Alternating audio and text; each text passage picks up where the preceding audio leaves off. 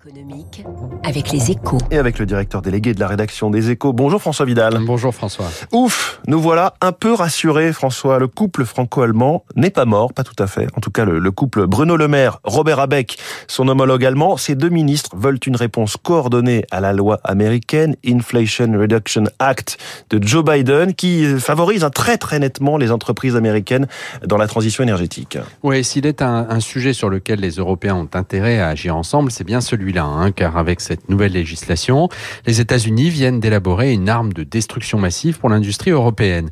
En gros, sous couvert de lutte contre l'inflation, Washington va subventionner massivement les industriels qui fabriqueront sur le territoire américain. Dans l'automobile, par exemple, les bonus à l'achat seront réservés aux voitures électriques équipées d'une batterie Made in USA. Si l'on ajoute à cela un prix d'énergie bien plus faible outre-Atlantique qu'en Europe, merci Vladimir Poutine, le risque de délocalisation est gigantesque. Hein. Selon Elisabeth Borne, la France à elle seule pourrait perdre 10 000 emplois industriels et 10 milliards d'investissements.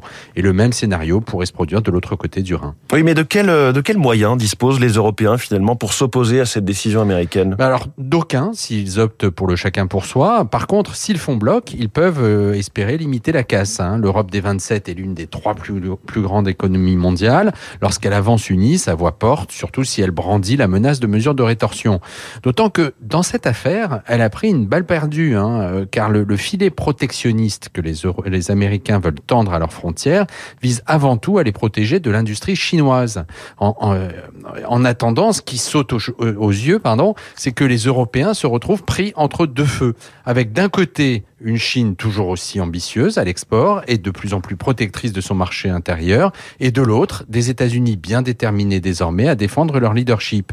Un monde bipolaire dans lequel l'Europe aura bien besoin d'un couple franco-allemand uni pour trouver sa place. Merci François Vidal. À la une de votre journal Les Échos ce matin, il y a le visage de Luc Raymond en mission pour redresser EDF. On revient sur ce dossier électrique à tous les sens du terme à 8h-5 avec David Barou.